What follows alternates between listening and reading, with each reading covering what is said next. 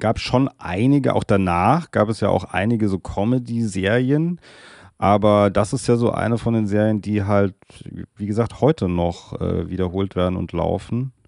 Wahrscheinlich eben auch mit gutem Grund, ja, letzten Endes. Ja, Ich glaube das auch, wollte die, der gegnerische Anwalt aber nie zugeben. der, der gegnerische Anwalt von Sat 1, ich habe Sat 1 verklagt. Das ist Sat.1 verklagt. Mhm, okay. Äh, inwiefern hast du Sat.1 verklagt? Ja, weil ich es irgendwann nicht mehr ertragen habe, dass ich das mit meinem Gesicht, meiner Kunst da rauf und runter immer weiter Geld generiert wird, nicht zu knapp und wir einfach nichts davon sehen.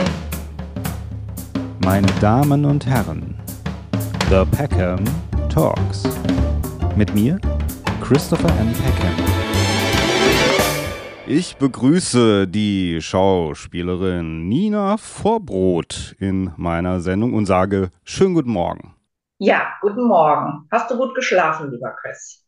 Ja, etwas kurz und äh, Warum? Hm, was war denn da los? ja, ich arbeite ja noch nebenher als Barkeeper und ich habe eigentlich immer Spätschichten und das ist aber auch ganz gut, weil dann kann ich tagsüber hier diese Interviews führen und abends stehe ich dann hint hinter der Bar und mache den Menschen ihre Getränke. In Genau. Bonn? Oder In? Darmstadt. Ach, du bist in Darmstadt, okay. In Darmstadt, im schönen, nee, ist nicht so schön, aber es ist trotzdem hier meine Heim, mein Heimatort Darmstadt in der Nähe von Frankfurt. Und du bist in Köln, ne? Ja, genau. Mhm. Ja, schön, dass du äh, bei mir vorbei äh, hast. Ich habe dich ja schon so, das ist schon einen Monat her. Ich glaube, da warst du gerade im Urlaub oder so. Da habe ich dich Ja, genau. angefragt. Und jetzt habe ich mich ein bisschen auf dich äh, vorbereitet. Habe gesehen, so ab und zu bist du schon mal in dem einen oder anderen Podcast, gell, zu Gast. Ich glaube, es war aber wirklich erst einer bis jetzt. Ah, tatsächlich. Ja, oder es war dann auch oder richtige Interviews vor Ort. Ach Kann auch so, sein. ja, das kann natürlich sein. Ja, genau. Und ich habe ja hier die Filmelei, unser Mutterschiff. Meine Filmtalkshow, die mache ich schon seit drei Jahren und unter anderem mit Hanno Friedrich, den kennst du ja aus, unser gemeinsamer Bekannter, gell? Hm, allerdings. So, jetzt habe ich endlich mal noch einige jemand, Zeit verbracht. ja, jetzt habe ich endlich mal jemand, der den Hanno auch kennt. Jetzt kann ich mal fragen, ist er denn wirklich so nett, wie er immer tut? Ja, ist er. Hanno Ist war er. immer mein Liebling Ah, okay. Von allen fünfen, den anderen fünf. Ja, Ja. das ist er wirklich. Hallo, Hanno. Hallo Hanno, ja, er hört auch manchmal zu, auf jeden Fall. Manchmal. Er wird bestimmt jetzt zu, ich glaube, bei dir hört er zu. Dich kennt er ja, da wird er bestimmt zuhören. Ja, Ja, wir ja. haben uns früher immer einmal im Jahr noch, äh, zweimal im Jahr noch telefoniert, jahrelang zu seinem Geburtstag und zu meinem Geburtstag. Das ist so ein bisschen ausgeklungen. Ist eigentlich schade. Ich nehme es jetzt mal zum Anlass, den Hanno mal wieder anzurufen. Also, jetzt habe ich mir deine Biografie angeschaut. Du, du machst ja echt einiges. Also, du hast natürlich Serien, äh, viele Kinofilme auch, gell, wo du mitgespielt hast, muss ich sagen. Wenn man so durchschaut, ist schon vieles dabei. Ja, aber immer klein. Klein, aber fein. Na gut, aber immerhin. Robert? Tuttle ist immer mein großes Vorbild. Kurz auftauchen, aber einen bleibenden Eindruck hinter. Gibt es denn bei diesen Kinofilmen irgendeinen, wo du so sagst, den habe ich besonders gut in Erinnerung? Ähm, also ich erinnere mich, ich glaube, es war auch der erste, wo ich mitspielte, äh, Zugvögel mit Joachim Kroll, eine Mhm. Reise nach Inari, wo es um einen äh, Wettbewerb geht, wo Nerds äh, äh, Zugverbindungen auswendig wissen wollen, sollen, müssen. Mhm, Und okay. äh, der ganze Film ist einfach sehr schön atmosphärisch und ja, das Grundthema halt schräg. Und ich habe dann ganz zum Schluss durfte ich seine Endgegenspielerin spielen und er hat mich gewinnen lassen. Für die Liebe. Also es heißt sozusagen, du, auf das ist so ein Film, auf den du auch stolz bist. Ja, ja, das schon. Also ja, und Joachim Kroll finde ich halt nach wie vor einen grandiosen Ja, Kollegen und total nett und bodenständig und ruhig und so. Wir haben letztes Jahr auch wieder, durfte ich ein bisschen mitspielen. mit ihm spielen, oder? Ja, Okay, was war das dann? Auch ein Film? das war ein Fernsehfilm, Endlich Witwer. Das ist eine Reihe, die die machen. Mhm. Okay. Genau. Und ähm, ja, Kinofilm jetzt gerade war halt, äh, es ist nur eine Faserhase, da habe ich auch noch einen ganz kurzen Auftritt, aber das hat schon noch ziemlich viel Spaß gemacht. Ja, mit Christoph Maria Herbst ist der, gell? Ja, genau, den Mm. da vor versammelter Mannschaft bloßzustellen und über Du, seine äh, Prostata auszufragen. Das war. Das machen wir hoffentlich heute nicht. ähm, Sag mal, Chris. nein. So, und äh, Sky Sharks, oder? Habe ich gelesen. Oh, Sky Sharks, ist ja, das, ist, ja, ihr seid ja so Nerds, ne? ist das nicht Eva Habermann, gell? Eva Habermann? Ja, Ist sie nicht dabei bei Sky Sharks? warte mal, oh Gott. Oh nein, sie hat keine große Rolle. Ich werde sie fragen. Sie ist öfter mal in der Filmelei. Ich werde sie fragen. Ich Auf dachte, jeden sie wäre bei Sky. Schaffrath. Doch, Eva Habermann. Aber auch da, also wirklich, es war so ein kurzer Auftritt und er ist auch noch so gut wie raus oder stark beschnitten worden. Eieiei. Und, äh, Aber, aber äh, das ist mir natürlich in bleibender Erinnerung geblieben, weil es das erste und einzige Mal war, dass ich gestorben bin. Hochdramatisch mit, mit hier so verklebtem Blutgedöns, was dann so explodierte und überall splatterte es raus. Und aber sowas machst du dann auch. Also du sagst, auch wenn mal so, so eine Trash-Anfrage kommt und so, dann. Ja, ist auch die Fese-Jungs, die kenne ich schon seit Jahren und wir haben Ah, okay. so viele Nächte durchgezecht und dann war das natürlich so, immer okay. Thema und also, ja, musst du auch mitmachen. Ich so, ja, voll gerne. Ja, Ach war jeden so, Fall okay. eine tolle Erfahrung. Verstehe. Ach so, Also verstehe. Aber ich habe gerade. ein Ja. hatte ich vorher auch noch nicht. Okay. Ja, ich habe gerade nachgeschaut. Also Eva Habermann ist auf jeden Fall auch dabei. Äh, kann man sich anschauen, Sky Sharks mit dir und Eva Habermann. Ähm, aber natürlich nicht, wenn man wirklich dein ganzes Repertoire sehen will, dann sollte man vielleicht nicht als erstes Sky Sharks gucken. Ja. Ja, da muss man schon suchen. Ja.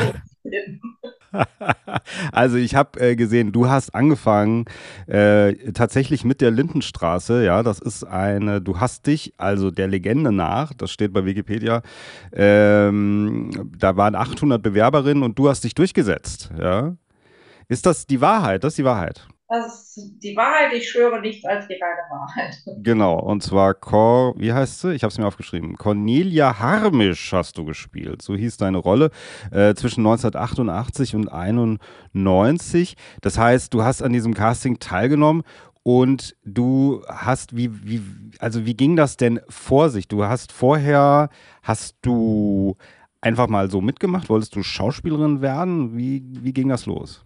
Okay, also, in der Grundschule wollte ich noch Forscherin in alten Schlössern werden. Auch nicht schlecht. Irgendwann sagte man mir, dass das nicht so wirklich ein Beruf ist.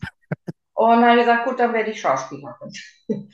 ähm, also ja, doch. Meine Mutter äh, war äh, Lehrerin für körperbehinderte Kinder und hat mit ihren Kindern in der Schule, wo ich auch jeden Nachmittag beihockte, sehr viel Zirkus und Musik und also war Musiklehrerin unter anderem. Und da habe ich schon so ein bisschen dieses Bühnenfeeling in, ja, nicht in die Wiege, aber in die Kindheit gelegt bekommen.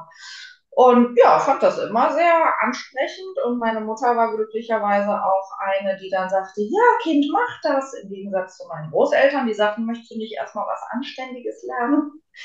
Und ähm, dann habe ich auf der weiterführenden Schule, auf dem Gymnasium mit meinem Musiklehrer, das war ja mein Mentor, Herr Hessi, der hat ähm, immer Kinder, also Märchen in Kinderopern verwandelt und dann so die ganze Schule war beteiligt. Ne? Mit äh, Mhm. der Kunstkurs machte die Kostüme und das Bühnenbild und dann gab es ein riesen Orchester und einen Chor und da sang ich dann also mit mit zwölf und bekam dann schon bei der ersten Aufführung der Meisterdieb eine kleine Rolle mit einem Satz außerhalb des Chores. Und im nächsten Jahr sagte der dann aber direkt äh, so, ne, bei der Rollenverteilung und Hauptrollen dann die Nina. Und ich so, äh, was? Nein, das machen doch immer nur die Oberstufler. Und ich war, da war ich dann halt 13 und das machten eigentlich die 17-, 18-Jährigen. Und dann sagte der Mann, nee, nee, nee, du kannst das. Nee, du machst das. Aus dir wird mal was.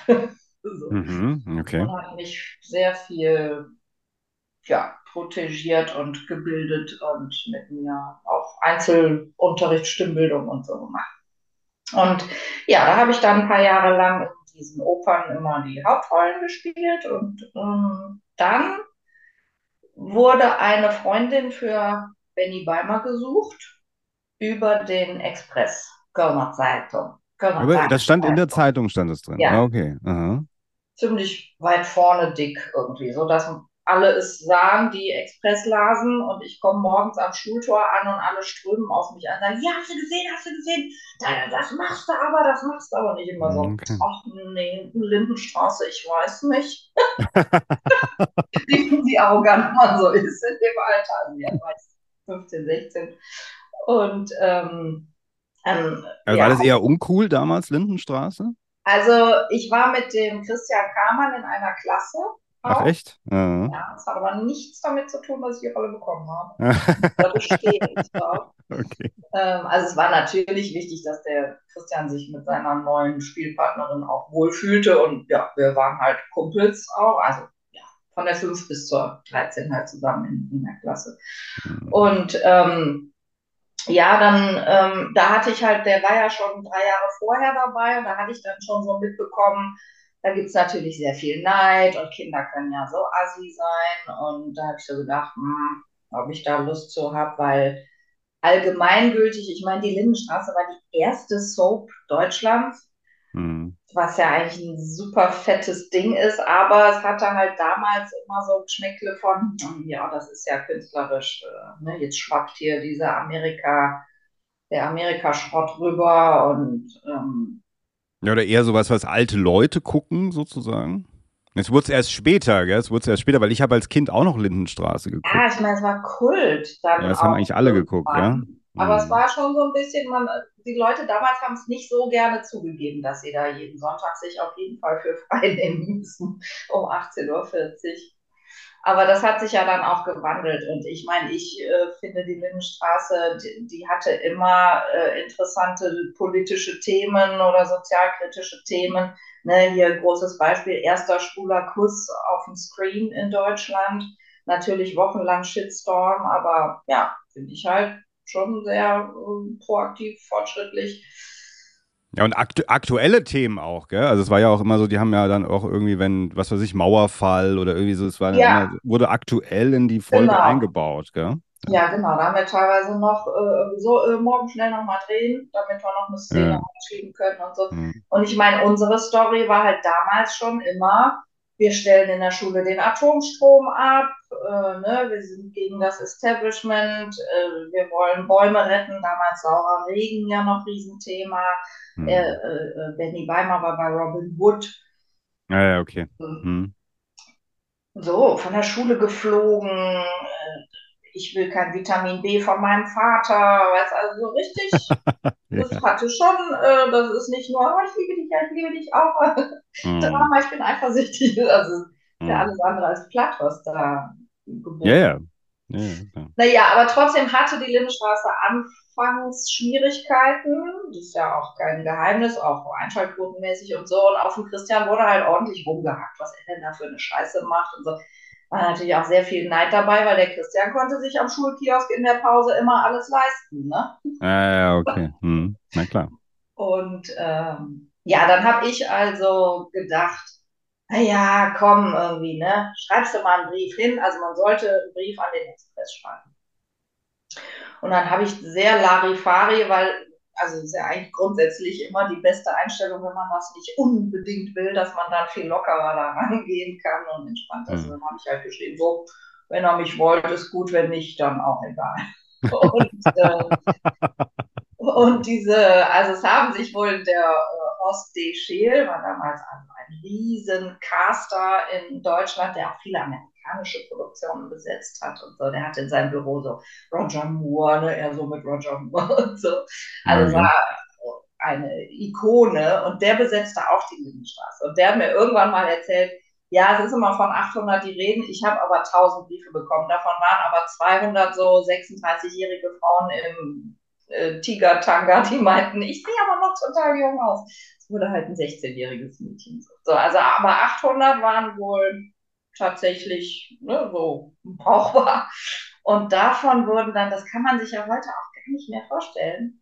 Ja, heute heißt es immer, ja, ich gehe zum Casting oder ich mache ein E-Casting irgendwie hier mal schnell selber. Damals hieß es Probeaufnahmen. Mhm. Und dazu wurden dann von den, ah nee, erstmal wurden von den 800 36 zu einem Gespräch erstmal eingeladen und zwar ins schickste Hotel Kölns, wo dann alle anderen Mädels in Lackschüchen und Faltenröcke waren damals in, äh, mit ihren Muttis an den Händen standen und ich bin halt im Janosch äh, Sweatshirt und Turnschuhen dahin, alleine. Meine Mutter, ach, ja, soll ich denn mitkommen? Ich so, nein, auf gar keinen Fall. Und da saß dann also in U-Form eine Riege von WDR-Intendanten, natürlich Hans-W. Geißendörfer, Horst D. Scheel, also weißt du, so, so mhm. Respektspersonen.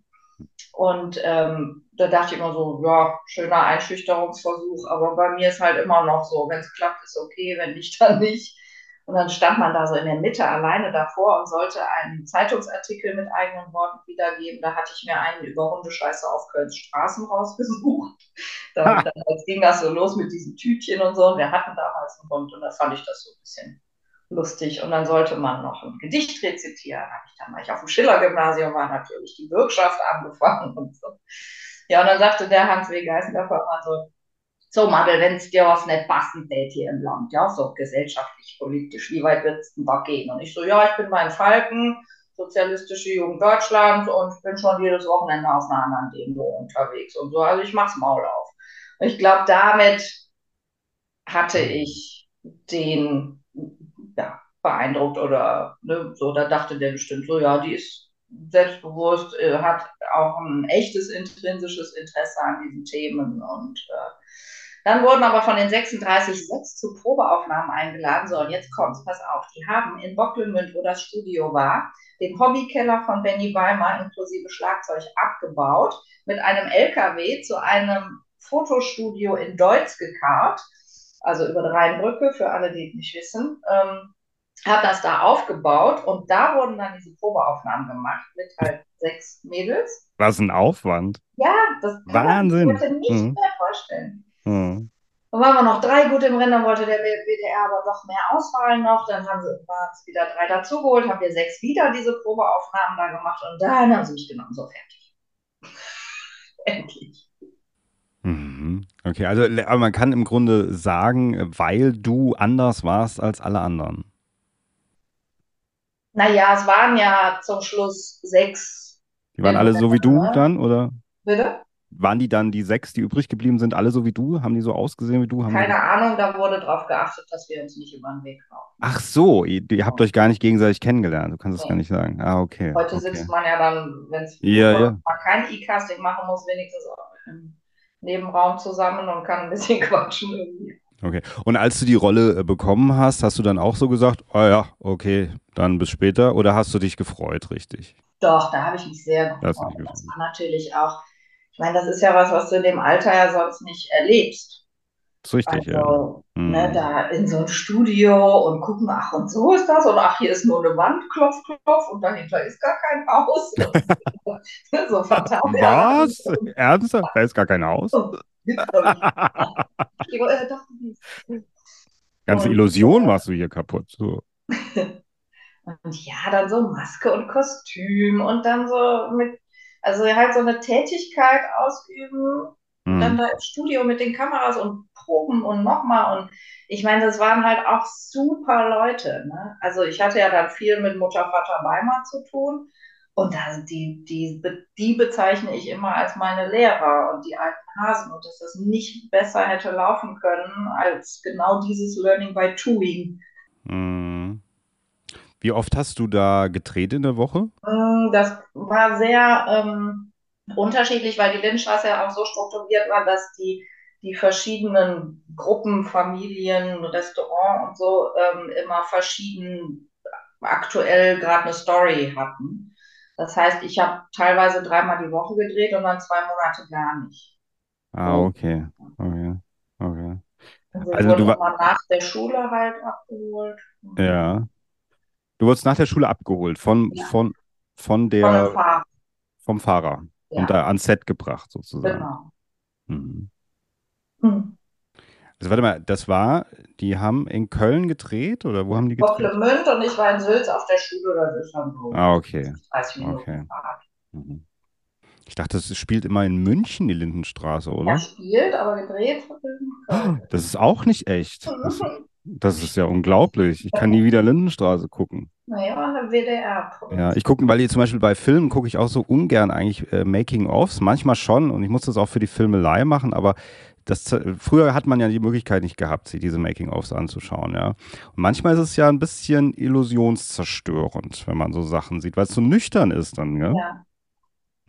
Ich freue mich auch immer, wenn ich einen Film gucke und nachher denke, ah cool, ich habe in Gedanken gar nicht das komplette Team rumstehen sehen. So im Hintergrund. Oder ich habe überhaupt nicht darüber nachgedacht, dass das und das jetzt, sondern dass ich einfach ja. eingetaucht bin und am Ende des Films wieder auftauche. Das hm. ist schon schön. Also jetzt, du warst in dieser Serie, warst du die, die Freundin von Benny Beimer. Hattest du so einen roten Faden? Also ihr habt euch kennengelernt. Wo habt ihr euch eigentlich kennengelernt? Benny und du? In der Schule. In der Einmal Schule. hat auch unsere echte komplette Schulklasse mitgespielt. Das war Ach, echt? alle in mhm. Weimars Wohnzimmer beim Schulstreik. Sehr schön. Und ihr habt euch ineinander verliebt und dann wart ihr sozusagen dann bis 91 ging das, also wart ihr drei Jahre zusammen, ja? Und hattet ihr so rote Faden, dass man so gesagt hat, ja, die haben jetzt, also erstmal so lernen sich kennen, dann gehen zusammen zur Demo, dann streiten sie sich oder solche Sachen gab es immer wieder, verschiedene, ja? Ja, wir hatten eine schöne Eifersuchtsstory. Der, ähm, der Till Schweiger hat ja damals auch damit gespielt und mhm. der hatte in der, äh, der, das war ja dann die Familie Zenker und der hatte dann einen etwas jüngeren Bruder und der baggerte mich an und das hat Benny dann mitbekommen. Da hat man ein paar Folgen, so Riesendrama. Und dann haben wir ähm, gehabt, das fand ich auch ganz schön, dass man sich einfach so auseinanderlebte und sich einfach verschieden entwickelte, was in dem Alter ja auch nicht untypisch ist. Also ich hatte eben Akademiker-Vater und es war klar, dass ich studieren sollte. Habe mich natürlich auch immer dagegen gewehrt. Ne? Und ähm, Benny hat dann aber musste Zivildienst machen. Oh. Und das war dann so, ne, da sind wir irgendwie so auseinander gedriftet. Und dann bin ich irgendwie ein Jahr später auch nochmal aufgetaucht mit meinem schicken Studentenkollegen. Er kellnert im, bei äh, Samikakis im Restaurant und ich komme dann mit meinen Leuten so, okay. so von oben herauf. Und wie geht's dir? Achso, okay. und er hat ja. aber auch mit äh, Manon Strache ein Kreuzchen angefangen vom Blumenladen. Und die sehe ich da sitzen und das war mein, mein Abschied, Ausstieg, dass ich ihm eine Schallere und ein Glas Bier ins Gesicht schütte. So. Oh Gott. Also da war ich dann auch eifersüchtig. Ja.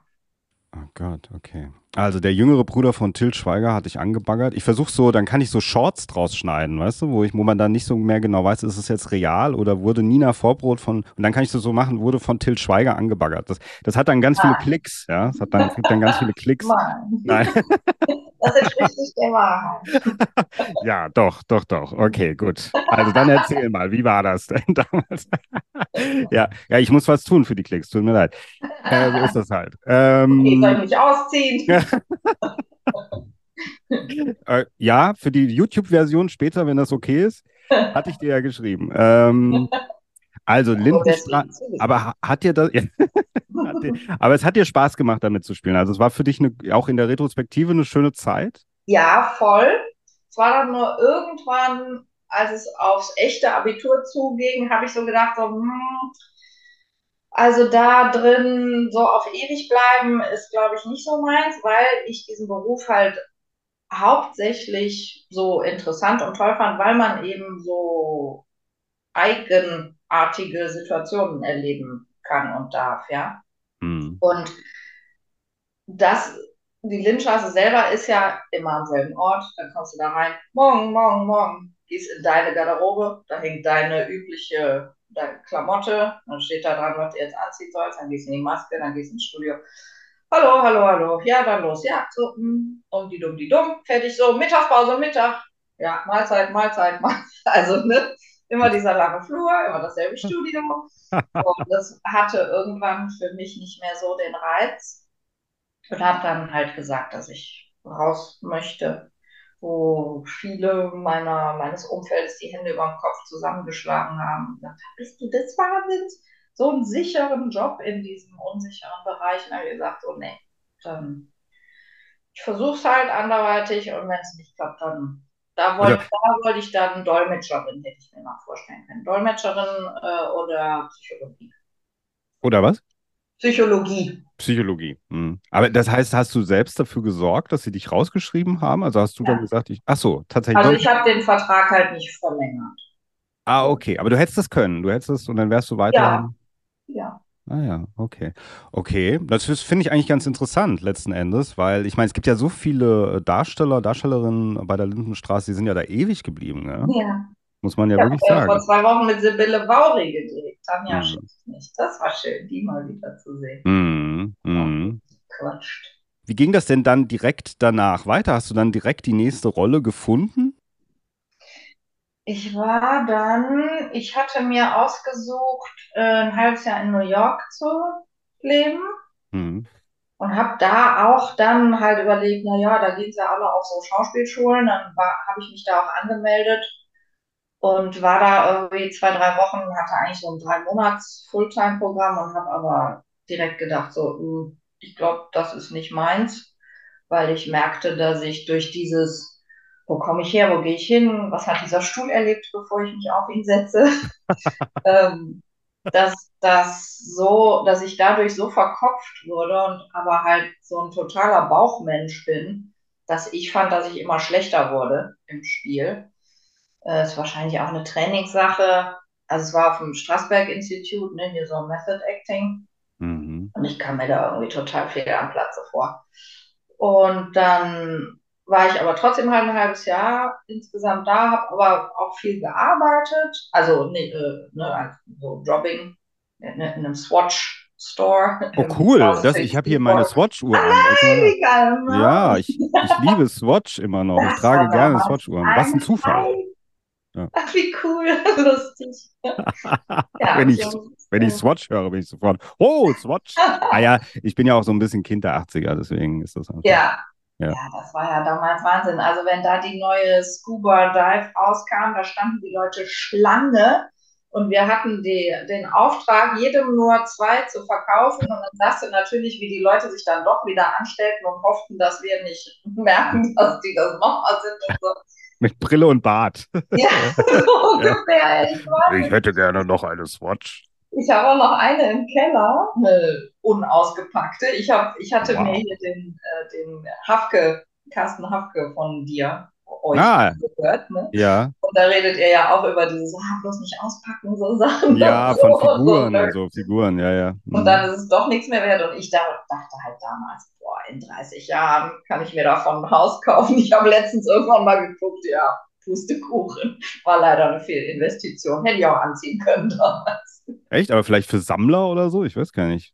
Nee, nicht? Ja. Schade. Ja, also. Was hat sie viel. denn für eine Farbe? Blau. Vielleicht kaufe ich sie. Mal Blau mit Fischen. Blau mit Fischen. Original aus, aus dieser Zeit, oder was? Ja, und original aus dem South Street Seaport in New York City, Manhattan. Oh, und noch verpackt, oder was? Ja, in Oh, ich- diesem Plastikkästchen. Ich mache dir, ich mach dir nachher mal ein Angebot, dass du nicht Okay, ich gehe abschlagen gleich mal in kannst. den Keller und Ja. Okay, aber natürlich jetzt, also du sagst eben Schauspielschule, dann nebenbei, also ist natürlich auch spannend, in so einem Laden dann zu jobben, dann eigentlich ja voll am Leben teilzunehmen, oder? Ja. Man, ja. Ja. Ja. Okay. Ist Und das ich habe so? mit zwei Mädels zusammen gewohnt. Also es war richtig. Und die eine ist immer noch meine beste Freundin. Also die waren Amerikanerinnen. Und ähm, das war, ja, war eine geile Zeit, war aber auch wirklich ein hartes Leben. Weil wir sind halt, ich bin morgens um sechs aufgestanden, habe in Staten Island gewohnt mit der Ferry rüber. War dann in der Schule, bin direkt von der Schule zum Job, war abends um zehn zu Hause und morgens um sechs wieder raus. So. Mhm. Aber du bist auch jemand, der auf oder damals auch auf Leute eher zugeht. Also hast dann, du findest schnell Anschluss, du bist ja sehr offen Ja. und so? Ja. Okay. Kölsch Mädchen halt, ne? Ja. Die Emmy hier von Sechserpack, unsere Kollegin, die, die lebt ja in London und ne, ist immer so halb in London oder Frankfurt groß geworden. Und immer wenn die hier zum Drehen war, dann für die Sechserpack-Staffeln, die sagte jeden Morgen, boah, eben hat mich wieder einer angequatscht in der Straßenbahn. Boah, eben hat mich wieder einer angequatscht. Oder die Bäckerin, kann die mir nicht einfach nur die Brötchen verkaufen, was die hier immer quatschen müssen in Köln? Und ich immer so, ja, ich finde das schön. ne? ja, ja die, dann, ihr hättet hier in Darmstadt drehen sollen. Hier ist eher, die Hessen sind ja eher so ein bisschen so, die wollen ja nicht angesprochen werden. Eher. So, sind eher für sich. Ja, sind nicht ja. so freundlich. Ja, das wäre was für Emmy gewesen, aber dann für mich. Ja, halt. Für dich nicht, nee, für dich nicht. Auf gar keinen Fall. Äh, aber weil du das sagtest, auch mit der, so jetzt, dass du gesagt hast, äh, so diese Methode, zum Beispiel äh, Strass, äh, Strasberg, äh, was hat der Stuhl vor mir gegessen und so, bevor ich mich auf ihn gesetzt habe. Es gibt ja noch andere Methoden. Also ich habe ja zum Beispiel auch öfter mal den Hendrik Marz bei mir in der Filmelei zu Gast. Der war auch schon hier, der, äh, hier Patrick Packard, sagt ihr vielleicht was, diese Serie? Oh, ja. Hendrik Marz, ja. Also er ist ja mittlerweile Schauspielcoach, aber der hat zum Beispiel ja die Meißner-Technik, die er die er praktiziert und an seine Schüler weitergibt. Und da geht es ja eher darum, dass man schaut, äh, was sein Gegenüber, also dass man auf sein Gegenüber eigentlich eher reagiert. Also das ist ja, das wäre vielleicht dann eher was für dich, oder? Oder ist eher deine Kunst? Also ähm, ich kriege oft vorgeworfen, dass das ziemlich arrogant ist oder also kann ich auch verstehen, ja, einfach sozusagen so, ach nee, äh, ich, ich brauche das nicht. Aber ich habe einfach für mich festgestellt, wenn ich ein Drehbuch bekomme, ich lese das, ich habe sofort eine Vorstellung davon, ja, wie die Figur sein könnte. Mhm. Und dann mache ich auch nicht mehr viel damit. Und Text lernen mache ich äh, auf dem Weg äh, von der Maske zum Set so ungefähr. Also da habe ich großes Glück, dass das schnell geht. Also nein, ich gucke es mir natürlich schon abends nochmal an.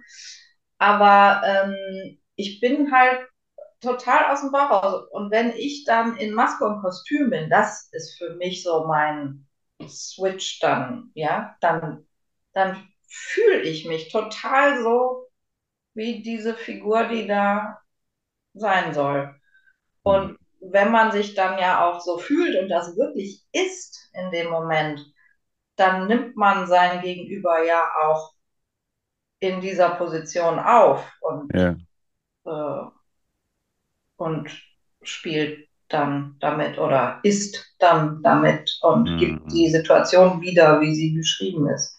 Also ich würde es gar nicht mal als Spielen bezeichnen. Ich habe auch mal ein bisschen unterrichtet an so einer Schauspielschule und gesagt, Leute, nicht spielen und, da, und das ist halt auch was, äh, was mir Marie-Louise Meyer, Mutter Weimar, damals sagte, das habe ich noch so im Ohr vor allem gesagt, Nina, du darfst nicht den Text aufsagen. Du musst das sein. Du musst das einfach nur sein. Du musst hm. so sprechen, wie du normal auch sprichst.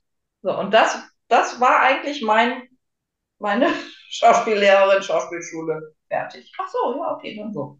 Hm. Ja, aber das ist ja letzten Endes ähm, äh, vielleicht auch so, also ich sage mal, und das meine ich im Positiven, so das kommerziellere möglicherweise. Also so man, so, man kennt es eigentlich auch so ein bisschen wie vom amerikanischen Kino oder so, dass man eigentlich so sagt, die Leute, oder da, man, dadurch sind oft Schauspieler, Schauspielerinnen auch immer ähm, man hat das Gefühl, sie spielen eigentlich immer sich. Ja, letzten Endes, weil sie haben so eine gewisse Art äh, zu spielen.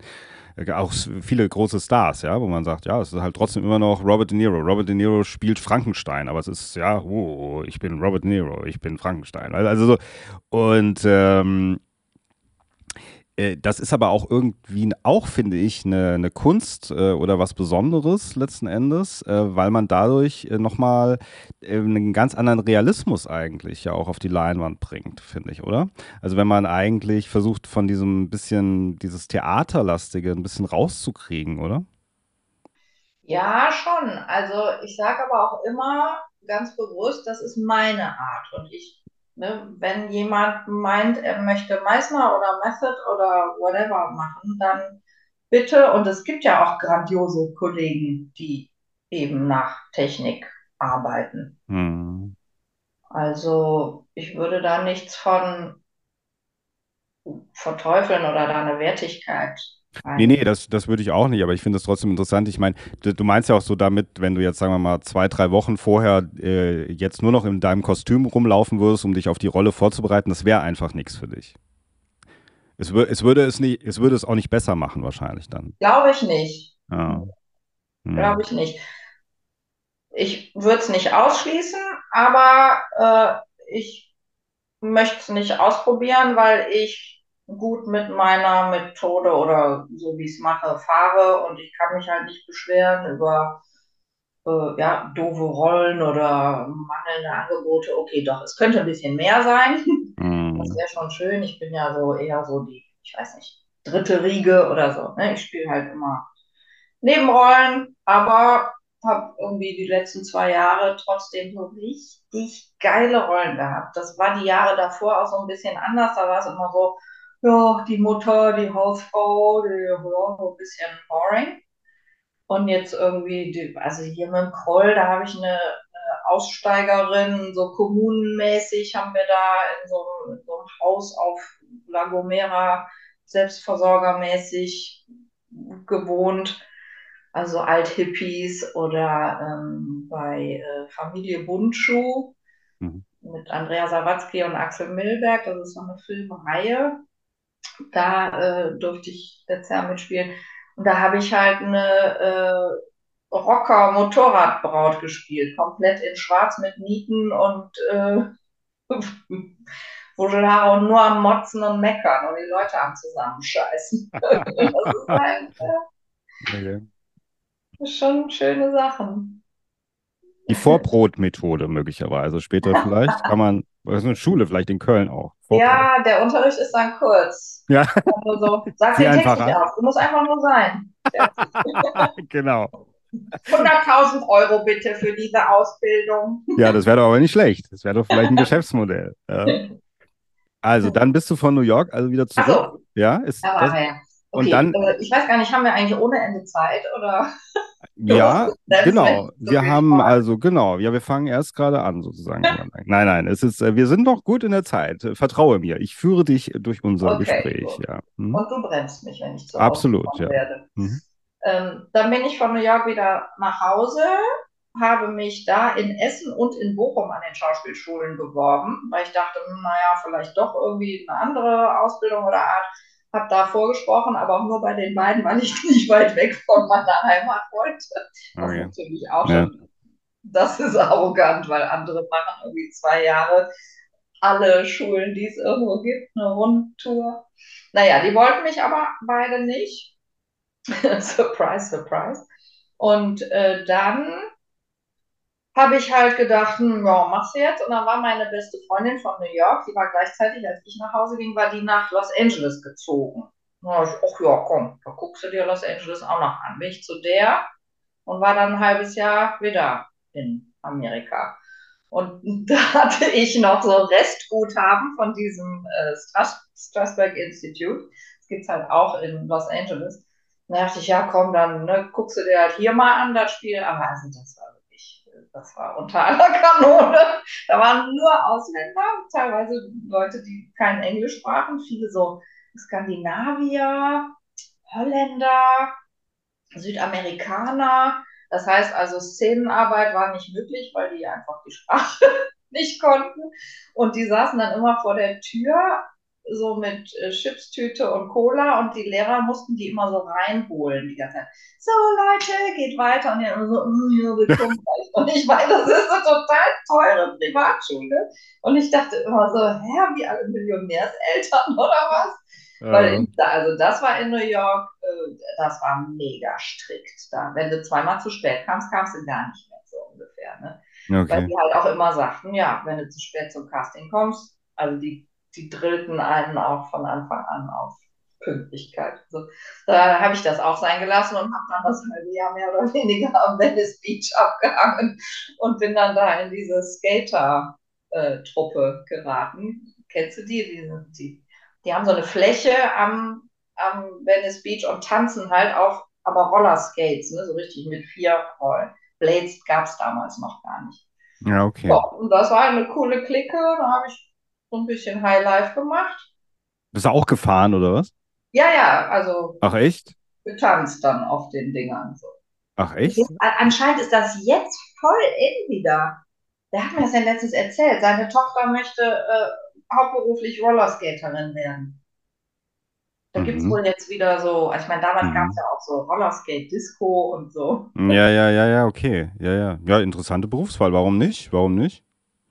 Warum nicht? Okay, aber das ist auch äh, interessant. Also, äh, wie, du bist da, also, wie bist du denn in so eine Szene da reingeraten? Bist du also einfach. Also die machen das da halt, ne? Und dann saß ich auf der Wiese am Rand und habe mir das angeguckt und dann kommen die einen sofort an, da, hey, komm, nicht gucken, mitmachen. Und ich so, nee, kann ich nicht. Ja, kann keiner am Anfang. Ja, aber nee.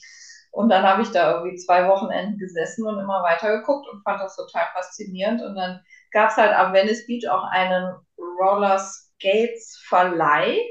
Mhm. Und dann dachte ich irgendwann, ja komm, nächstes Wochenende er leistet dir mal welche und hatte mir ein Fahrrad gekauft und fahre mit dem Fahrrad zum Beach und da war so ein äh, Ga Garagenverkauf. Und da gab es ein paar Skates für drei Euro. Meine Größe habe ich die einfach mitgenommen, weil äh, sonst kostet äh, Dollar kostete nämlich die Vermietung irgendwie eine Stunde drei Dollar. Und ich so, ja, habe ich meine eigenen für denselben Preis. Okay. Ja, und dann haben die Jungs mir erstmal die Stopper vorne abgeschraubt und ich so, ja, was, ne, wie soll ich denn dann bremsen? Ja, komm, wir gehen jetzt Bremsen üben. Und dann, ja, da war ich da drin. Wahnsinn. Ja. Du bist auch, hast dich auch mit denen befreundet, oder was? Ja, ja, wir sind dann immer auch nach dem Skaten zum Karl nach Hause noch, der wohnte am nächsten, da wurde auch noch gegrillt und Saturday Night Live geguckt und so. Wahnsinn, Wahnsinn, toll, unglaublich. Das ist ja interessant. Also, wenn man mal Anschluss sucht irgendwo in einer fremden Stadt, sollte man dich einfach mitnehmen. ja. Da muss man aber auch offen ja. für sein. Es kann auch peinlich werden.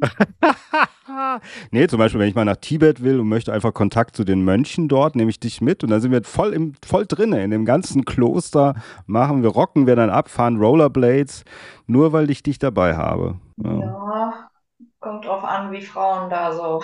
Ach so, ja gut, daran, daran, ja, aber das kriegst du doch hin, das musst du doch hinkriegen. Das glaube ich, kriegst du hin. Als Mann mit Brille und Bart. Also, ja, genau. mit Swatch-Bahn. ja, genau, das kriegen wir schon irgendwie, da überlegen wir uns was. Ähm, okay, so, also. Jetzt, pass auf, also, und dann, ja. ich mache jetzt mal so einen Hauch kürzer und dann bin ich wieder nach Hause, weil ich in Los Angeles leider keinen Job gekriegt habe. Ja. Off the books, ne? Also in New York war ja auch off the books.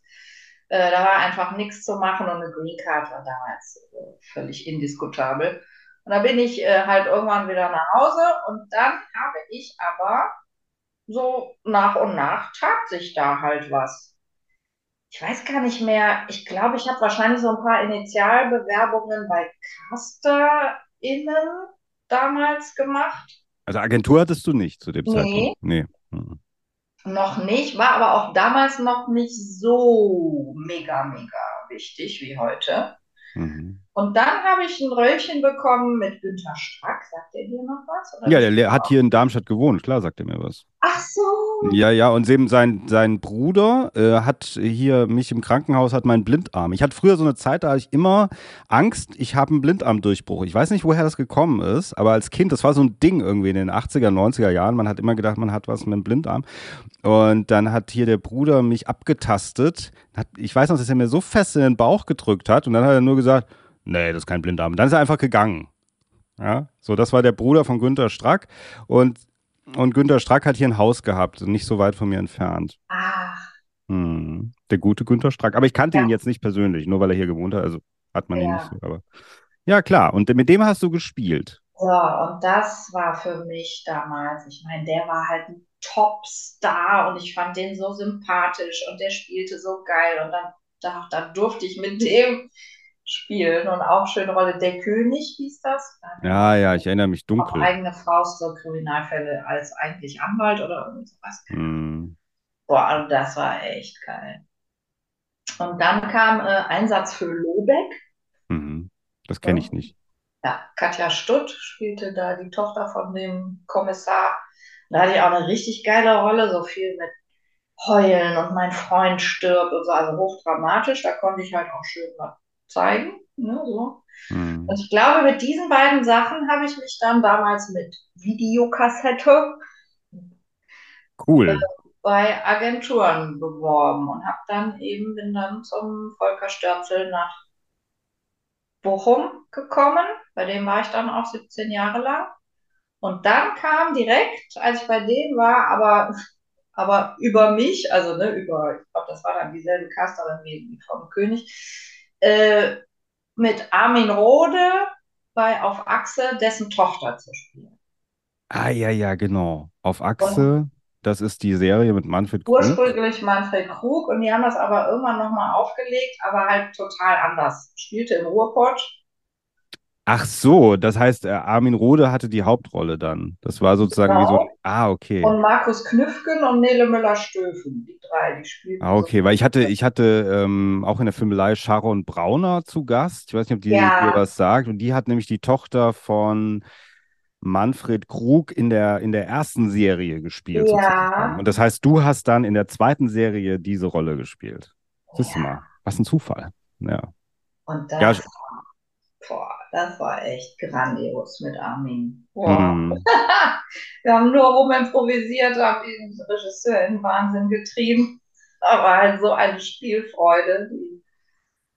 Ja. Und sag mal, aber davor, also auch beziehungsweise in dieser Zeit dann zwischen New York und Los Angeles und so äh, mit der Schauspielschule, dass du in der Lindenstraße mitgemacht hast, das hat dir nichts genutzt? Da haben die nicht gesagt, oh toll oder so? Nee?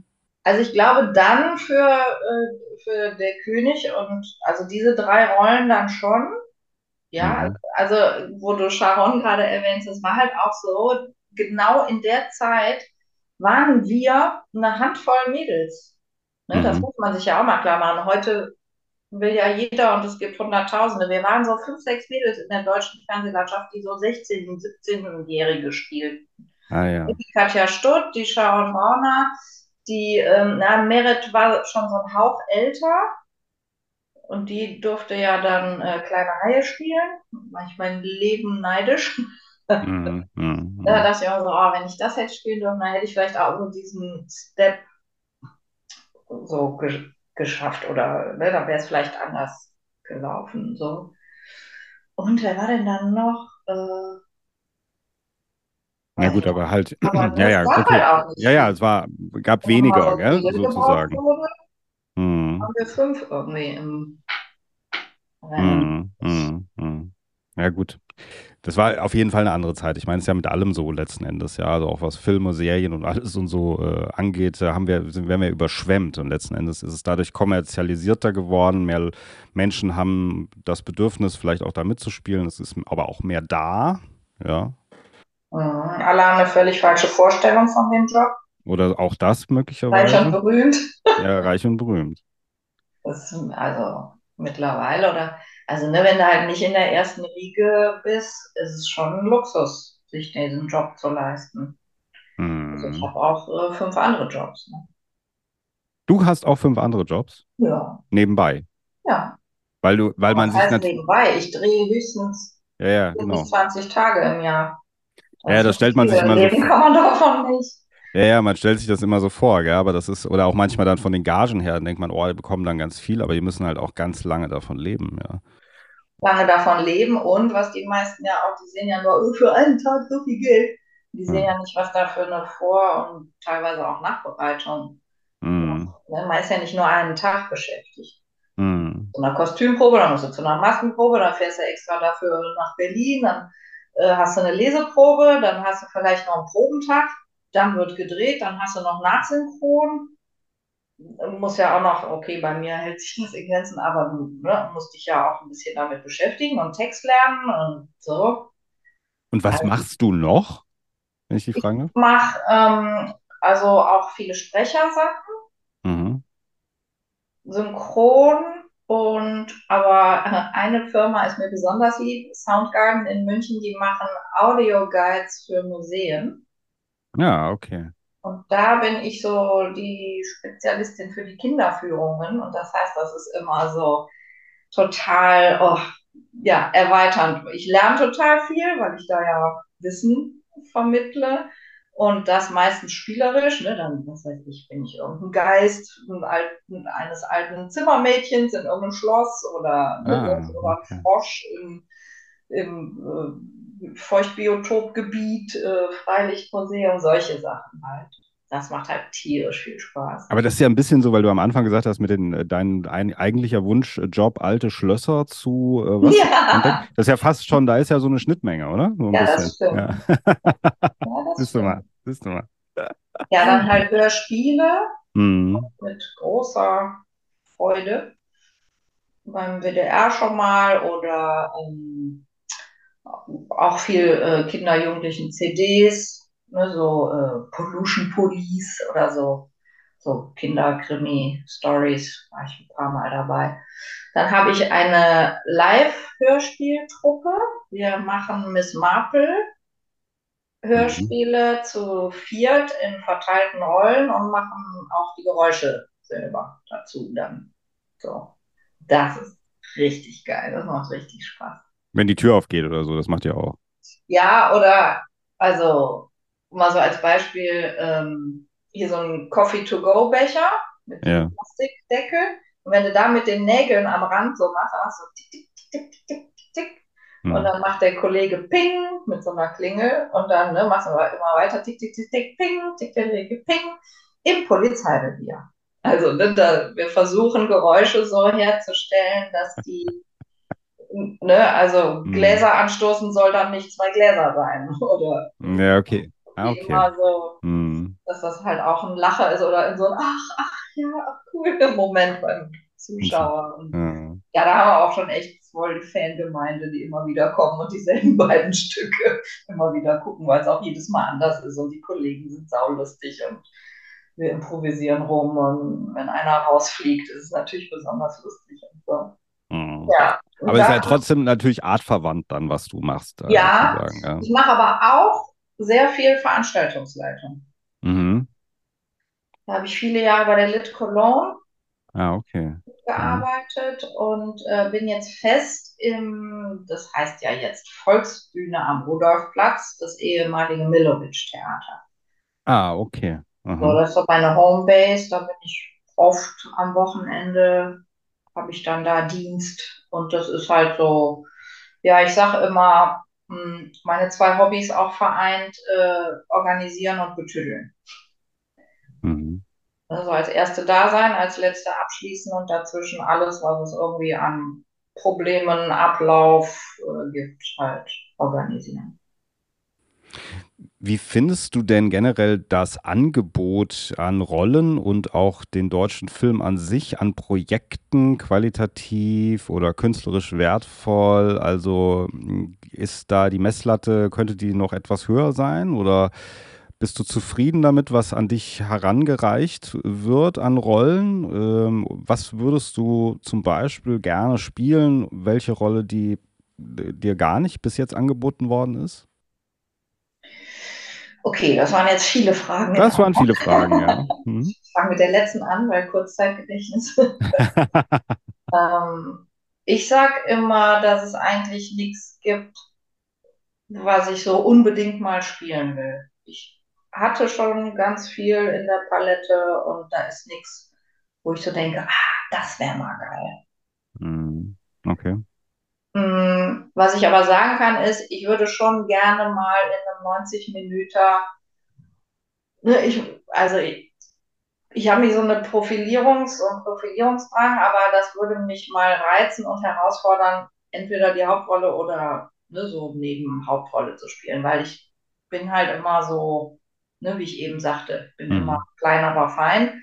Es macht auch Spaß, aber grundsätzlich wäre es schon schön, wenn es auch ein bisschen mehr wäre, allein um mehr Brötchen kaufen zu können auch. Ne? Ja, klar.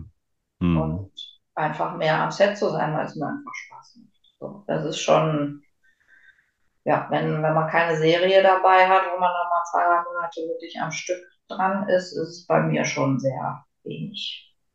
Mhm. Also es dürfte mehr sein.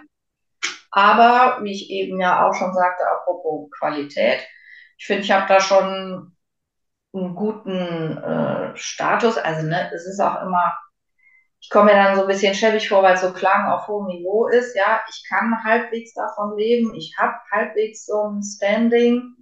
Und es gibt halt so viele KollegInnen, die eben ne, sich nach was die Finger lecken würden, wo ich sage, ach ja, hier einen Tag in einer Vorabendserie, klar, mache ich. Ne, ist halt, Job ist Job. Mhm. So, das ist dann schon, also ich bin mir dessen bewusst, dass ich schon sehr viel Glück habe und hatte in der Branche. Aber Könnte gut, aber du, du bringst, also äh, du bringst ja auch was rüber. Ähm, und es liegt, also es ist, ich meine, es ist, glaube ich, nicht nur Glück, sondern es ist, glaube ich, auch, was du rüberbringst, wie talentiert du bist, äh, was für, ob du eine, auch eine Leinwand ausfüllst, glaube ich, gell? Hat's auch was damit. Ja, schon. Ich glaube aber auch, dass es wahnsinnig viele ganz fantastische Kolleginnen und Kollegen gibt, die einfach die Chance nicht bekommen oder eben nicht das Glück haben, da mal durchzukommen. Oder ja, Mhm. Mein Agent sagt auch immer, ja, du bist da auf dem zweiten Platz, aber der nützt halt nichts, wenn es am Ende halt die vom ersten Platz wird. Ne? Mhm. Ähm, also, ja, ich glaube, es gibt schon viele gute Leute und manchmal stört es mich schon, dass aber viel immer von denselben Leuten gespielt werden darf.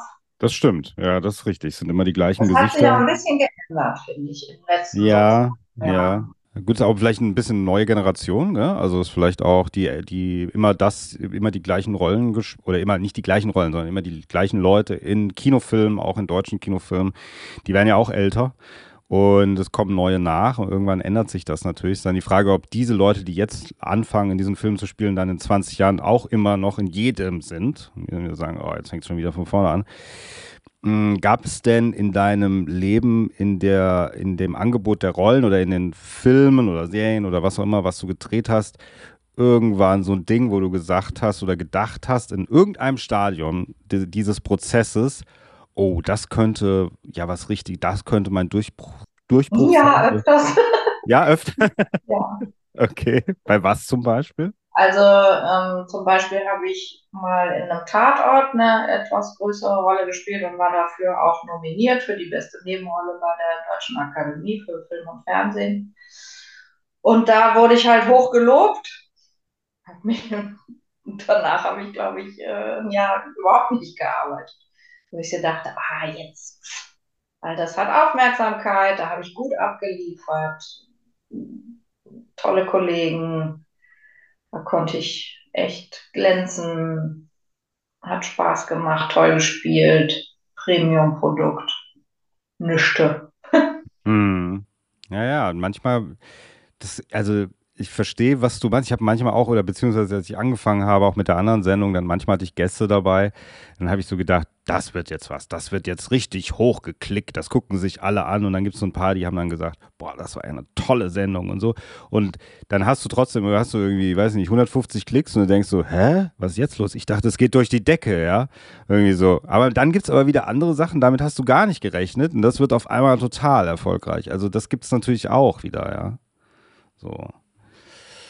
Vielleicht ist wirklich die Erwartungshaltung. Vielleicht muss man dieses, was du auch sagst, wie du zur Lindenstraße gegangen bist, vielleicht ist das wirklich eher diese Einstellung mit diesem bisschen so eine Art egal. Äh, manchmal kommt man damit vielleicht auch weiter. Ja, grundsätzlich habe ich mir die aber auch beibehalten. Also, Hm. ja, es war dann schon, ich habe wirklich gedacht, so, ja, ich glaube, da könnten jetzt noch mal ein paar Rollen folgen. Und dann kam aber irgendwie so, also eher noch weniger als vorher, weißt du, wo du dachtest, Okay. oh das ist jetzt, ja. Und was ich halt auch, ähm, ja, wo ich schon mal enttäuscht wurde des Öfteren, ist aber eben auch so Sachen wie, dass du halt echt eine geile Arbeit ablieferst und dann auch von Regie, Produzent, Produzentin, äh, ja, so hoch gelobt wirst und so, boah, was du da und du hast das so äh, aufgewertet und tolle Leistung und so. Und dann denkst du so, ja, dann haben die ja vielleicht auch ein Interesse daran, mich irgendwann nochmal zu besetzen. Auch irgendwie Hm. Okay. eigentlich noch nie passiert. Ah. Äh, äh. Hm. Dass man mal, weißt du, was ja auch cool wäre, ist ja, wenn man so einen Haus- und Hofregisseur oder Regisseurin hat. Ja, Das ja. gibt es ja auch oft, ne? Das Dass gibt es, ja. so- Hm. Das stimmt. Hm. Das hätte ich mal schön gefunden. Aber kommt ja vielleicht noch. Ja, das kann immer noch sein. Das kann schon noch sein, auf jeden Fall. Bist ja noch jung, von daher. Ja, auf Was jeden Fall. denkst du? Was? Doch, es ist so. Absolut. Das ist die beste Zeit. Ich äh, zitiere immer gerne ich, so ein Interview von äh, Hugo Egon Balder, der gesagt hat, zwischen 40 und 60 ist die beste Zeit. Also bei ihm war das so. Man ist nicht mehr so doof wie vorher, man hat auch noch ganz viel vor sich. Ja, ja, das ist schon so. Diese ewige Frage, möchtest du noch mal 20 sein? Nein. Nee, möchte Also so geil das auch war und so, aber man ruht ja doch viel mehr in sich selbst mit wachsender Lebenserfahrung. Ja, ein bisschen schon, finde ich auch. Äh, jetzt muss ich zum Abschluss trotzdem nochmal mit dir über Sechserpack sprechen. Ähm, auch alleine wegen dem Hanno. Ich will doch ein bisschen was über ihn erfahren und natürlich auch über dich. Äh, was ist denn ähm, das äh, oder die Rolle oder das Projekt, auf was du am meisten angesprochen wirst? Ist das Sechserpack? Ist das Lindenstraße? Nee, Sechserpack. Das läuft ja immer noch auf runter. Ja, das läuft immer noch, genau. Endlos Wiederholungsschleifen. Hm. Ja, das ist äh, genau. Ich habe äh, manchmal, äh, früher war das so, jetzt momentan, ich gucke kaum Fernsehen, aber früher manchmal bin ich vom Fernseher eingeschlafen, weil ich ja so relativ viel mit dem Hanno mache, aber in der Filmelei, seit drei Jahren immer diese Stimme im Ohr habe und so. Manchmal wurde ich dann wach und denk so, hä, ist- hä, der Hanno, der Hanno, dann war Sechserpack Ich neben mir im Bett. Ja, kann, raus. da, Ja, das kann auch passieren, aber das ist eine andere Geschichte. Nein, nein. Ähm, also Sechserpack, genau, durch die Wiederholung. Der Hanno sagte mir auch irgendwann mal, äh, jemand hat äh, irgendwie bei ihm irgendwas im Haus repariert und der stand dann vor ihm, äh, auch so, also ein erwachsener Mann, da hat er dann gesagt, oh, da wurde mir mein Alter dann wieder bewusst, aber der sagte dann, ja, ich bin mit ihnen groß geworden, ja, so mit Sechserpack. Ja, es ist jetzt 20 Jahre. 20 Jahre her, gell? Also es war 2000, Zwei. 2003 bis 2012, gell? Sieben Neun. Staffeln, glaube ich, oder so. Drei, vier, fünf, sechs, sieben, acht, neun, So circa auf jeden Fall. Ach ja, irgendwann dann. Irgend sowas. Also darauf wirst du am meisten äh, angesprochen. Äh, der Hanno sagte mir, damals wurde, also es war RTL Samstagnacht, so diese Zeit irgendwie, ähm, man hat was, man hat keine Komiker gesucht, sondern Schauspieler und Schauspielerinnen, gell? Wie Ja. wurdest du, wurde, ging das über deine Agentur oder wie bist du darauf aufmerksam geworden? Nee, das war die Shirin und ich. Wir haben bei Was guckst du? Ah. Und das Okay. war auch Sony, die Produktionsfirma. Und die sagten dann irgendwann, so, wir wollen auch eine Sketch-Comedy machen und die Shirin, also mit drei Weibern, drei Männern. Und die Shirin und die Nina sind schon festgesetzt. Und dann haben wir die Emmy auch ganz schnell gefunden und für die Jungs haben wir, ich weiß nicht, wie viele Castings gemacht. Oh, oh Okay, das hat also gedauert, ja? das hat ewig gedauert. Mhm. Weil man nicht die richtigen gefunden hat. Ich weiß nicht, also ich fand, da waren viele gute bei, aber weiß man ja immer nicht, was da für Entscheidungsträger, warum. Mhm. Hm. Mhm. Und das war, ich meine, das hast du ja relativ lang gemacht, länger als die Lindenstraße auf jeden Fall. War das, wie oft habt ihr gedreht? Wir haben einmal im Jahr drei Monate gedreht. Einmal im Jahr drei Monate. Ja. Mit Pause in der Mitte irgendwie eine Woche oder so. Mhm, mhm. Und zu der damaligen Zeit war diese Serie, ich meine, das, deswegen wird sie wahrscheinlich auch immer noch so wiederholt, sehr erfolgreich, gell? Ja, Ja. Hat das auch was so mit deinem Leben, äh, also hat das dein Leben so ein bisschen verändert? Wurdest du anders wahrgenommen von, also beruflich und privat? Also, dass du auch auf der Straße eher erkannt wurdest oder hat das gar nichts geändert? ja. Mir fällt gerade eine Situation ein. Also ich meine, das mit dem auf der Straße erkannt werden, kannte ich ja schon, von der Lindenstraße Von der schon. Lindenstraße, gell? Ja, ja. Das mehrte sich dann schon.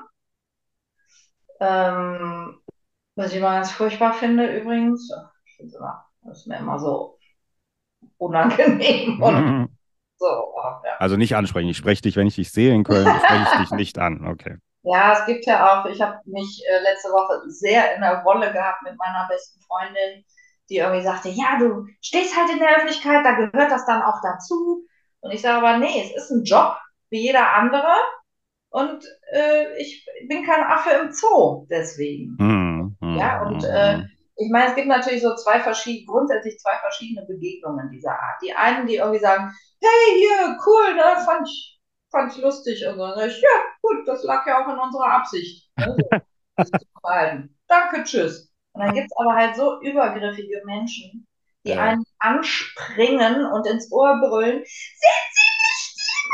Und du denkst so, oh fuck, irgendwie, ne? Und dann stellen dieselben doofen Fragen irgendwie. Ah, ne, wie ist denn das? Wie, wie macht man denn das? und Wie ist denn das und das eigentlich? Und du denkst so, ich möchte jetzt es ist für mich Zeitverschwendung. Es tut mir leid, dass Sie Hm. da so ein Interesse haben, aber ich habe jetzt keine Lust und keine Zeit, diese Fragen zu beantworten. Hm. Hm. Okay. Also, aber was halt schon krass war, ich habe ähm, noch die ersten Jahre vom Sechserpack das auch immer noch weitergemacht. Das hat sich überschnitten. Ich habe 15 Jahre lang ein Jugendtheaterstück in ganz Deutschland auf Tournee gespielt gegen Rechtsradikalismus, Ausländerfeindlichkeit. Und das war halt so, dass wir das Stück gespielt haben und danach wurde diskutiert mit den Jugendlichen. Und es gab ein Lehrerbegleitheft und so. Und das war halt, ja, vor Sechserpack immer so. Und nach Sechserpack war halt kein normales Spielen vor diesen Jugendlichen mehr möglich, weil die mich alle kannten, aber alle. Und wir haben teilweise vor 500, 600 Leuten gespielt, ne? in so Aulas und Aulas, Aulen und Turnhallen und so. Und das war nicht mehr möglich, dass ich dieses Stück spielte, weil die alle nur, äh, Äh, also, Handys gab es damals gar ja nicht, also Selfie und so, aber hey, Hm. Autogramm und vorher schon irgendwie, das ist doch die und geil, hast du gehört hier. Also ein Riesenaufruhr, weil das genau die Zielgruppe war. Und dann habe ich irgendwann aufgehört, dieses Theaterstück zu spielen, war einfach nicht mehr. Wahnsinn. Hm. Hm. Also das war krass. Und ähm, danach, weil das hast der Hanno mir auch erzählt, war das nach dieser Serie schwieriger für dich, wieder in normalen Rollen zu Ja. spielen? Ja, auch. Okay, weil für ihn war das so. Er hat das gesagt. Er hat gesagt, es Ja. war dann nur gesagt, ja, ja, wir sind ja irgendwie da in dieser Komiker, sind ja Komiker. Schokolade. Ja, genau. Also das ist ja in Deutschland auch ganz besonders extrem. Schublade auf, rein, Schublade zu. Da habe ich die Amis immer beneidet. Ich meine, die geilsten Komiker waren halt auch oder sind auch die grandiosesten Ernsthaftdarsteller. Ja. Also Mhm. Robin Williams äh, ist immer so mein Paradebeispiel. Hm. Tom Hanks auch ein bisschen, ja? Der hat ja eigentlich auch mit, ko mit komischen Sachen angefangen, oder? Tom Hanks? Tom Hanks wird ja Ach, früher Tom Hanks. Ach Tom ja, Hanks hat früher nur Cruise, Komödien eigentlich gemacht, hat Komödien gemacht, hat romantische Komödien und dann auf einmal Oh. ernste Filme. Das heißt ja auch immer, also das ist dann wieder sowas aus diesem Schauspielgenre, wo ich mich nicht so auskenne. Das heißt ja immer, wer Komik kann, also dass das das schwerste Fach ist irgendwie. Ja, So, ne? Wer das kann, der kann sowieso alles. Und da dachte ich immer so, ja, schade, warum wissen das denn die deutschen Besetzer, Produzenten, Caster nicht? mhm. Ähm, weil ich dann auch halt voll in der, oh, nee, das ist ja die Ulknudelschublade war. Und die Argumente, ja, aber ich habe vorher länger ernst gespielt, als ich jetzt das Lustige hier gespielt habe. Und dann habe ich äh, auch wirklich viele lustige Sachen abgesagt, ganz bewusst, um das zu lenken und zu steuern. Und das hat dann halt glücklicherweise auch geklappt. Ich Mhm. durfte dann auch mal wieder ernst. Und mir macht halt aber auch alles Spaß. Ne? Ich spiele Hm. total gerne lustig. Ich spiele aber auch gerne ernst. Mhm. Ja, ja, auf jeden Fall. Nachvollziehbar. Auch gerade ernst. Da gibt's, ich meine, kann man tolle Sachen machen. Ich meine, viele Leute sagen auch Ernste oder Bösewichte oder Bösewichtinnen, jetzt in deinem Fall, sind noch interessanter dann sogar. Ja. In der Rolle. Keine Ahnung, ich bin kein Schauspieler. Wie findest, äh, wie siehst du heute Sechserpack in der Retrospektive? War das eine tolle Zeit oder war das? Wir haben so viel Spaß gehabt. Meine Güte, was haben wir gegeiert. Ach, das war wirklich immer, also manchmal auch anstrengend für uns Mädels, weil die drei Jungs sich halt gegeneinander hochpushten im irgendwie rumalbern und rumimprovisieren und das wirklich teilweise bis zum, also man hat, mir taten die Cutter immer leid, weil man noch nicht mal das Klappeschlagen gehört hat, weil die immer noch am Rumblödeln waren. Und bis dann endlich das Bitte kam, da waren die endlich ruhig. Und es wurde gespielt. Also das war schon sehr lustig, teilweise auch sehr anstrengend. Und ja, wir sind natürlich alle schon recht eng zusammengewachsen. Das Schöne war ja auch, dass das Team fast immer die gleichen waren, ne? über sieben Staffeln. Das hat man auch nicht so oft. Hm. Da sind Kinder groß geworden. Ja. Hm. Hannos Kinder ja auch, Emmys Kinder. Hm, Ja, ja. Hm. Ja, ja, und irgendwie ist es ja, Also ich meine, es gab ja gab schon einige, auch danach gab es ja auch einige so Comedy-Serien, aber das ist ja so eine von den Serien, die halt, wie gesagt, heute noch äh, wiederholt werden und laufen. Wahrscheinlich eben auch mit gutem Grund, ja, letzten Endes. Ja, Ich glaube das auch, wollte die, der gegnerische Anwalt aber nie zugeben. der, der gegnerische Anwalt von Sat 1, ich habe Sat 1 verklagt. Du hast Sat.1 verklagt. Mhm, okay. Äh, inwiefern hast du Sat.1 verklagt? Ja, weil ich es irgendwann nicht mehr ertragen habe, dass ich das mit meinem Gesicht, meiner Kunst da rauf und runter immer weiter Geld generiert wird, nicht zu knapp und wir einfach nichts davon sehen, nichts kriegen, nichts. Ne, man hat halt damals einen Buyout-Vertrag unterschrieben, alle Rechte abgetreten. Und da ist man ja natürlich davon ausgegangen, ja, das läuft dann freitags abends und wird sonntags nochmal wiederholt. Und ein Jahr später wurde das dann nochmal wiederholt. Da haben wir uns ein Loch ins Knie gefallen. Wie geil, wir laufen nochmal. Aber Hm. nach 20 Jahren, das war mir irgendwann echt zu viel. Und dann habe ich angefangen, ja, zu recherchieren, beziehungsweise der Mirko hatte ganz am Anfang angefangen, der hat es dann aber ruhen lassen. Mhm. Und ich habe dann aber mich voll reingekniet und habe fünf Jahre Recherche und also ich bin eigentlich auch, äh, apropos Nebenjobs, juristische Fachangestellte mittlerweile.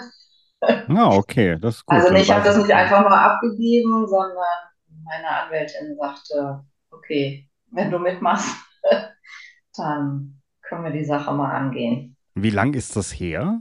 Fünf Jahre, Vor fünf, beziehungsweise sechs. Also vor fünf Jahren hast du sozusagen diese Klage eingereicht. Und, Genau. und wie ist das ausgegangen? Ich habe gewonnen. Du hast gewonnen. Mhm. Und dir wurde im Nachhinein dann etwas zugestanden, sozusagen. Also ich habe äh, gewonnen, dass der Sender mir Auskunft über seine Zahlen geben muss. Mhm. Okay, aber also, aber du kannst am Ende sagen, du hast, äh, du, oder du bist zufrieden mit dem Ausgang, sagen wir es mal so? Ja, bin ich. Okay. Aber das ist natürlich, das hast du gemacht, die anderen, die jetzt mitgemacht haben, wahrscheinlich betrifft das ja auch alle, das sind ja nicht nur die vor der Kamera, oder? Ja, genau. Alle Urheber, weil es äh, um den Fairness-Paragraphen 32a geht. Das ist ein ähm, vom ähm, Urheberrechtsgesetz. Das ist halt äh, so dieses typische Ding, ja, okay, man hat zwar die Rechte abgegeben, aber es gibt Anhaltspunkte dafür, dass der Verwerter da immer weiter richtig Fettkohle mitmacht und das steht in einem krassen Missverhältnis zu dem, was man damals verdient und bekommen hat. Und da Okay. gibt es dann eben schon mal äh, die Ausnahme, dass man dann doch noch beteiligt wird, wenn man eben diesen Bestseller nachweisen kann, quasi. Ist das nicht fast ein, also ein bisschen so wie gerade momentan, was aktuell so in Amerika abgeht, eigentlich mit Ja, Schauspielerstreik? ja, genau. Und ich meine, mein, ähm, so mein Hauptgrundargument oder Grundgedanke ist immer, ein Musiker schreibt ein Lied, es läuft im Radio und er kriegt jedes Mal Geld dafür. Und so muss es auch sein, weil seine Kunst genutzt wird. Hm. Und es gibt auch in ganz vielen anderen Ländern normal Residuals, Wiederholungshonorare, aber hier halt nicht. Aber jetzt habe ich ein Grundsatzurteil geschaffen und auf das können sich gerne viele berufen. Das ist ein Präzedenzfall. Ja gut, ich meine, es ist ja sogar dann sehr, sehr gut, dass wir darüber reden, weil ich meine, es muss ja dann eigentlich auch öffentlicher, zugänglicher gemacht werden, dass man das überhaupt erstmal als Gedanken fassen kann, gell? Dass es Ja, das deswegen habe ich jetzt auch noch erwähnt, ein bisschen Werbung. Genau, ja, sehr gut. Ähm, weil ich zum Beispiel, ich, ich war mal befreundet mit einem Model, äh, also es war mein, einer meiner besten Freunde früher, der ist dann Model geworden und so, und der hat mir auch immer erzählt, wenn er dann irgendwelche, der hat, hatte mal eine Zeit lang auch ausgewandert, hatte große Kampagnen äh, in Amerika und so. Und äh, immer wenn irgendwo sein Plakat hing oder was auch immer, hat er immer wieder Geld dafür bekommen. Also es war egal wann, letzten Endes. Manchmal haben die das ja auch wieder rausgeholt, so aus der Mottenkiste, haben gesagt, so, das hängen wir wieder rein.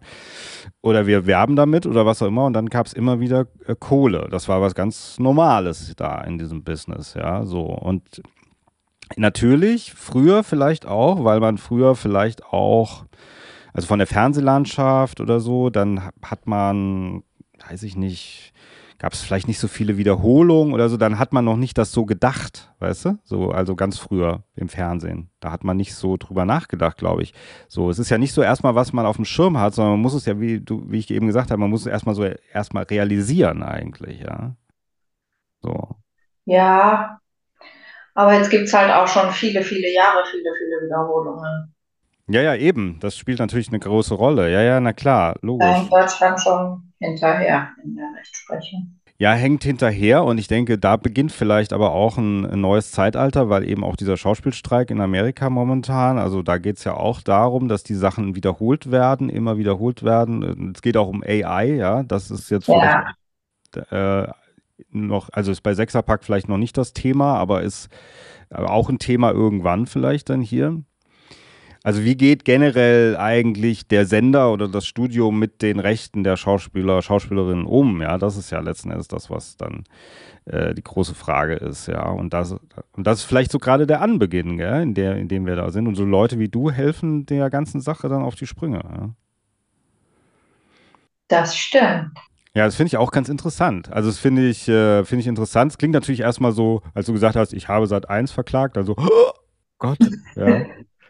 Aber letzten Ja, Endes, aber das war also ja das dann, war auf jeden Fall eins meiner größten und wichtigen, wi- wichtigsten Projekte meines Lebens. War auch mega interessant, war nochmal ein völlig anderer äh, Bereich, ne? hm, Recherche und äh, so geile Leute kennengelernt auf diesem Weg. Super Leute, echt. Ähm, hm, die halt auch so, was? Ach ja, klar, und nee, da helfe ich. Ne, so mit dem, was ich brauchte an Recherchematerial und so. Top-Anwältin. Wir sind auch, wir lieben uns. hm. Aber ist das denn für dich dann jetzt, wenn mit dieser Geschichte oder weil ich gesagt habe, wir müssen nochmal über Sechserpark sprechen, für dich selber, du hast ja gesagt, es war eigentlich eine geile Zeit, ist das dann mit diesem Abschluss wie so ein eher ein Gewinn oder ein Wermutstropfen? Nee, das ist für mich, ich fühlte mich halt ausgenutzt und ungerecht behandelt. Mhm. Und ich habe mir hochrichterlich Recht verschafft. Ist ja auch oft Recht haben und Recht bekommen. Ja, Äh, vor Gericht ist, äh, wie war das? Äh, vor Gericht ist man wie in Gottes Hand oder auf hoher See, irgendwie sowas. Nee, ja, ja, ne, ja, ja, das habe ich auch schon Also mal das ist gehört, ja. natürlich auch ein, ein risikobehaftetes Unterfangen und vor allem Mhm. als alleiniges Fräuchen einen Weltkonzern zu verklagen. Mhm. Mhm. Aber ich, also ich hab, musste es natürlich vorher gut abwägen, auch äh, so Blacklisting-mäßig, ne? Dass das für dich nicht negative Ja, Konsequenzen hat. äh, ey, die pinkelt uns hier ans Bein, die kriegt keine Jobs mehr. Aber ich habe gesagt, ja, dann egal, dann muss ich mir einen anderen Job suchen, aber ich kann es nicht mehr ertragen. Vor allem dann irgendwann diese Zeit, wo, wenn du dann angesprochen wurdest auf der Straße, ich bin gestern mit dir eingeschlafen, du warst gestern bei mir im Bett. Ja, very funny, noch nie gehört. Fuck off.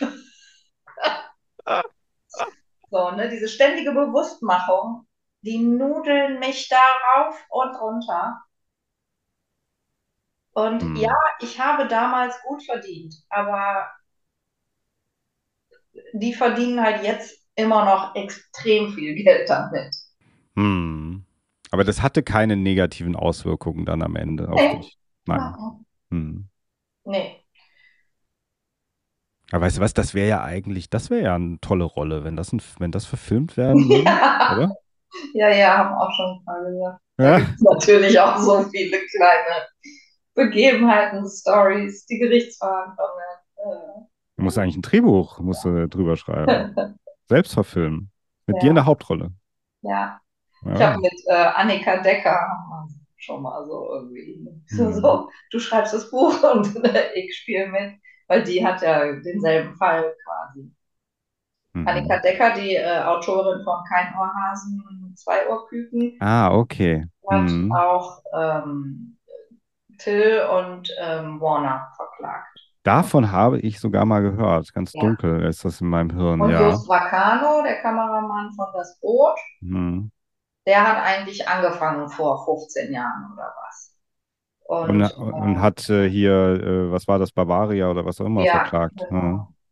Und das war halt auch ne, das ist halt äh, auch cool, was mir nicht so bewusst war, dass man halt mit so Prozessen so ein Pflock immer so ein, mit jedem Mal so ein kleines Stück weiter in die Rechtsbildung haut. Ne? Also Just Vacano hat angefangen, den haben wir halt immer zitiert, ne, sein Urteil. Und ähm, hat der gewonnen damals?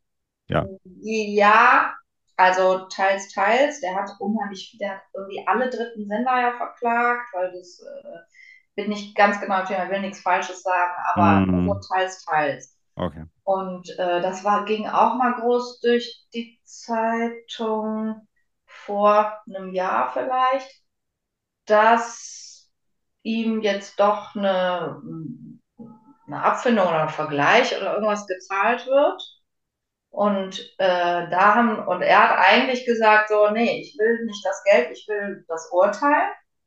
Und aber dann gibt es wohl anscheinend, mag mich nicht auch fest, so einen Kipppunkt, wo dann Gerichte sagen, nee, also wenn sie jetzt so viel Kohle angeboten bekommen, ne, dann ist das jetzt aber auch durch hiermit. Wir, wir Gerichte sind überlastet und ja, okay. also der, der Streitwert ist dann unter dem Angebot oder also ich oder ja, okay. weiß ich nicht. Aber so, der hat dann so ein bisschen gesagt, er ist halt seines Urteils beraubt worden. Ne? Okay. Ging das bei dir denn irgendwie durch die Medien oder so, dass du das gemacht hast? Ja, ich hatte eine Seite in der FAS mhm. nach dem Urteil. Kann ich dir mal schicken. Mhm. Kann in den Show Notes verlinken. Ja, natürlich, gerne. Mhm. Ja. ja, ja. Okay. Und sonst nicht so sehr. Nee. Weil ich finde es eigentlich ein sehr interessantes Thema. Gell? Ich bin dir sehr dankbar, dass du das hier in meiner Sendung er erzählst, weil ich finde, das ist etwas, über was man viel mehr reden sollte. Ja? es mehr öffentlich eigentlich machen sollte, weil dann vielleicht auch die Sender ein bisschen mehr Angst oder Respekt äh, bekommen, ja, vor der ganzen Sache und nicht sagen, ja, ja, okay, hm. ja, toll, toll, toll. Mit dieser doch dann etwas sehr realen Geschichte schließen wir ab, würde ich sagen, ja. Also weg vom, vom Hollywood-Glamour sozusagen. Aber das war auch, waren auch sehr, sehr schöne Geschichten. Und wie gesagt, wenn ich mal äh, irgendwie nach Taiwan oder was auch immer fliege, nehme ich dich mit. Und um die Landbevölkerung kennenzulernen, dort zum Beispiel. Okay, muss ich erst noch Taiwanesisch lernen. ja. Nee, ich habe ja das Pointed. Kennst du das? Nee, was? Das ist so ein kleines Büchlein. Ja. Und da ist, das, da ist von allem, was es auf dieser Welt gibt, ein Bild drauf. Also Ah. Nagel, eine Tablette, ein Essen, Trinken, alles. Äh, ja, und dann, wenn du dich nicht verständigen kannst, dann Moment, blätterst du und dann zeigst du das auch. Das ist ja super. Ja. das ist super. Gut, also liebe Nina, dann wir sind am Ende angekommen. Ich danke dir sehr für das tolle Gespräch. Ich hoffe, dir hat es auch ein bisschen Spaß gemacht. Ich habe zu danken. Ja, sehr sympathisch bist du. Danke. Ja, ja du mir auch. Jeden Fall. Und äh, ich gehe jetzt in den Keller nach der Swatch. Ja, das wollte ich eigentlich auch jetzt noch zum Abschluss sagen. Da mache ich dir ein gutes Angebot. Oder stellst es bei eBay rein und ich biete dann oder mache einen Preisvorschlag. Ja, okay. Ja, so machen wir das. also offiziell bleib noch in der Leitung, aber offiziell vielen lieben Dank. Ich wünsche dir alles Gute und ja, wer weiß, bis Viel zum weiterhin. Ja, danke und wir sagen, ach genau, noch einen schönen Gruß. Äh, vergiss den Hanno nicht anzurufen, ist auch noch ja, wichtig. Ja. ja. Ähm, und vielleicht sehen wir uns alle wieder, wer weiß. Äh, eines Tages mit Hanno zusammen in der Filmelei. Ja, gerne. So machen wir das. Okay. In dem Sinne, mach's gut. Schönen Tag noch.